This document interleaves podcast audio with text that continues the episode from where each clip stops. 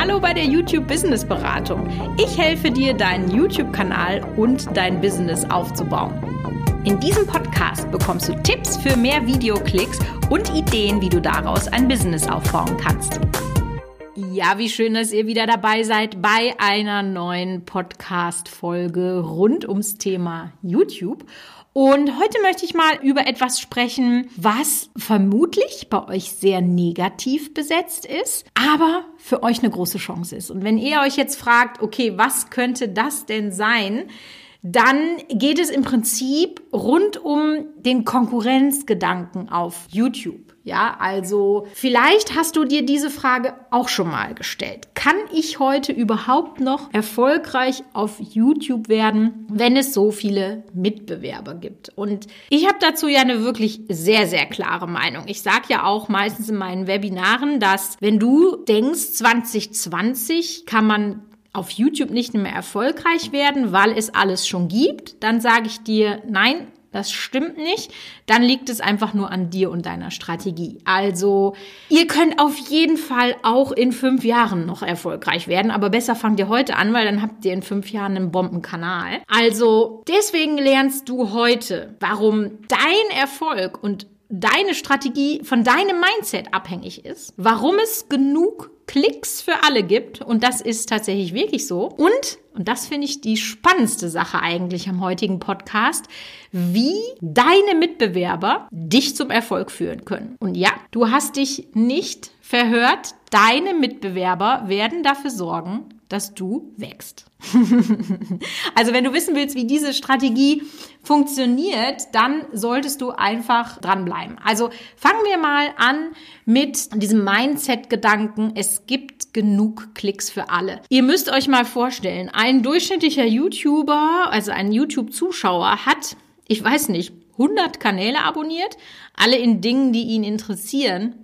Also wenn dann so jemand ein bis zwei Videos pro Woche in seiner Abo-Box hat, dann hat er ja viel mehr Zeit, die er mit Videos schauen verbringt, als rein seine Abo-Box vorgibt. Deswegen findet er dann auch häufig auf der Startseite Videos, wo wir ja generell hinwollen, aber das ist jetzt mal ein anderes Thema. Also das heißt, der guckt 10, 20 Videos am Tag und deswegen ist das auch gar nicht schlimm, wenn dann 10 oder 20 Leute ein Video zu diesem einen Thema machen, ja? Und meistens geht es dann ja auch darum, wenn du schon eine Fanbase hast, also Kunden, die dich sehr gerne verfolgen, die dann genau wissen möchten, was du zu diesem Thema sagst. Dann gucken die sich zwar auch noch fünf andere Videos an, die um das gleiche Thema sich drehen und die dann eben auch ihre Meinung dazu sagen. Aber das ist ja das, es geht um dich, um deine Person, um das, was du zu sagen hast. Ja, als ich meinen Brotkanal aufgemacht habe, dann habe ich auch jetzt irgendwann gemerkt, ach krass, es gibt ja echt schon viele Brotkanäle.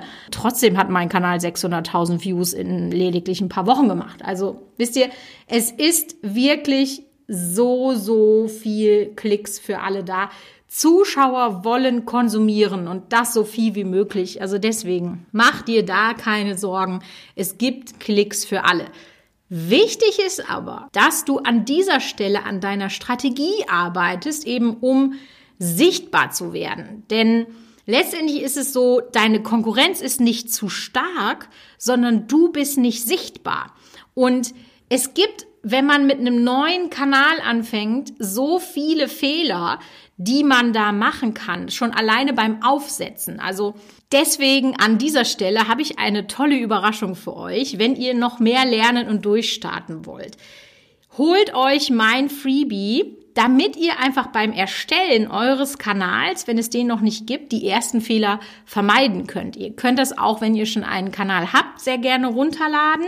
Denn dann könnt ihr da einfach mal checken, ob ihr da auch auf der richtigen Spur unterwegs seid. Also ich habe einen tollen Fahrplan für euch erstellt, der komplett kostenfrei ist. Und da geht es im Prinzip um die drei Fehler, die alle übersehen, die einen YouTube-Kanal erstellen. Link findet ihr in den Show Notes. Ladet euch den sehr gerne kostenfrei herunter. Ich freue mich, euch da jede Menge Input zu geben. So, und jetzt wird's, glaube ich, schon langsam ein bisschen schwierig für den einen oder anderen, denn jetzt wollen wir mal darüber sprechen, wie das dann ist, wenn man seine Konkurrenz als seine Chance ansieht. Und das ist tatsächlich eine der besten Wachstumsstrategien, die man haben kann. Und das sind Kollaborationen. Was ist eine Kollaboration? Du tust dich mit einem anderen Kanal zusammen, der ein ähnliches Thema hat, eine ähnliche Zuschauerschaft. Das ist ganz wichtig. Also du musst genau wissen, wer sind die Zuschauer des anderen Kanals, damit die möglichst deckungsgleich zu deinem sind. Und dann erstellt ihr zusammen Videos. Das heißt, am besten macht ihr das wirklich vor Ort dass man sich also irgendwie trifft bei einem, einem und dann zwei Videos, nämlich eins für jeden Kanal dann erstellt. Und dann werden jeweils die andere Community auf den neuen YouTuber aufmerksam. Und das ist eigentlich die, eine der besten Möglichkeiten überhaupt zu wachsen. Ich habe da bisher noch nicht so oft drüber gesprochen, weil man ja meistens so denkt, ah, ich mache da mein Ding und ich will nicht mit anderen Leuten. Aber genau deswegen habe ich jetzt dieses Thema von dem Podcast nochmal rausgebracht. Also das heißt, sieh das als Chance. Aber du solltest natürlich beachten, es gibt eine feine Linie zwischen einem direkten Mitbewerber oder einem Konkurrent in derselben Nische zum Thema. Also, gebe euch mal ein Beispiel. Es gibt den Benjamin Bär. Super Typ aus Berlin, den kenne ich schon jahrelang oder wir kennen uns schon jahrelang, noch aus Mediakraftzeiten, also das ist schon bald nicht mehr wahr. Und Benny ist genau wie ich YouTube-Experte. Jetzt könnte man ja denken, oh, besser nicht zusammenarbeiten, das kann ja uns Kunden kosten. Aber wir machen nämlich genau das Gegenteil. Er hat jetzt auch einen Kanal eröffnet und ich habe ja auch mit meinem Kanal angefangen. Ich hoffe, irgendwann kriegt er auch mal Videos hochgeladen. also ich sehe, das ist alles nicht so einfach. Ähm, so, wenn wir es dann beide mal hinbekommen, dann werden wir uns hier auch sehr, sehr nah beieinander stellen. Und warum sind wir jetzt quasi keine, keine Konkurrenten? Weil wir eine unterschiedliche Zielgruppe haben.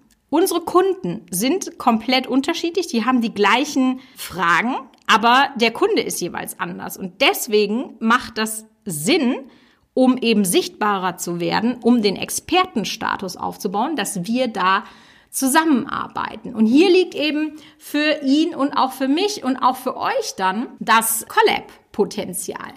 Weil das Ding ist, was passiert. Wenn man jetzt regelmäßig zusammen Videos macht, dann wird YouTube irgendwann verstehen, dass diese Kanäle zusammengehören. Und dann steckt YouTube eure Kanäle in, das nennt man dasselbe Cluster. Da haben wir hier in diesem Podcast noch nicht so oft drüber gesprochen. Das Thema Cluster ist aber hochgradig spannend und es gibt auf jeden Fall noch viel, viel mehr Punkte, die man in dieser Clusterstrategie befeuern kann. Aber das können wir vielleicht zu einem anderen Zeitpunkt in einem anderen Podcast mal besprechen. Aber der Vorteil eines gemeinsamen Clusters ist folgender. Wenn einer von uns beiden nun ein virales Video hat, dann wird er den anderen mit nach oben ziehen. Das heißt, wir begeben uns zusammen in eine Aufwärtsspirale. Ja, wenn ich das Video habe, ziehe ich ihn mit hoch. Wenn er das Video hat, zieht er mich mit hoch. Und das ist einfach eine Chance und genau das, was ich damit meinte, wenn man eben sagt am Anfang, du wirst von deinen Mitbewerbern aktiv profitieren können. Etwas anderes, was ich fand, was hier nochmal so ganz gut in diese Folge reinpasst, weil das ja so ein bisschen ums Thema Mindset und wie sehe ich gewisse Dinge ähm, ist, reinpasst, ist, ja, es gibt genug Klicks für alle und meine Konkurrenz ist meine Chance, aber ich habe noch so einen Merksatz, ja. Und den kannst du dir wirklich hinter die Ohren schreiben und das ist, wer gut ist, wird kopiert. Das wird dir über kurz oder lang passieren. Mir ist das in meiner wirklich jetzt langen Karriere schon so, so oft passiert.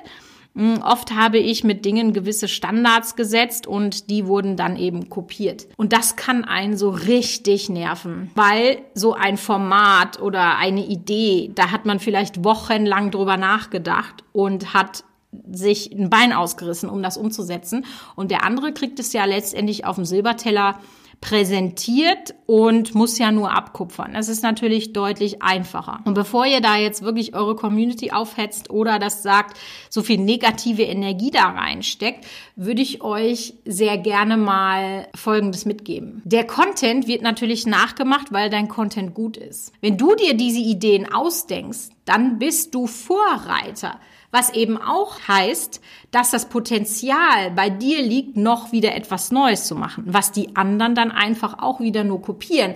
Das heißt, wer kopiert, läuft immer hinterher und ist der Welle nicht voraus. Ja, also der hat einfach nicht das Potenzial, dich zu überholen, weil sonst würde er dich nicht kopieren, sondern sich eigene Dinge ausdenken. Also das heißt, du läufst immer voran, veränderst dich, veränderst Dinge in deinem Kanal, in deinem Unternehmen und lernst natürlich was. Und die Copycat, die ist immer hinter dir. Die wird es nie schaffen, dich zu überholen.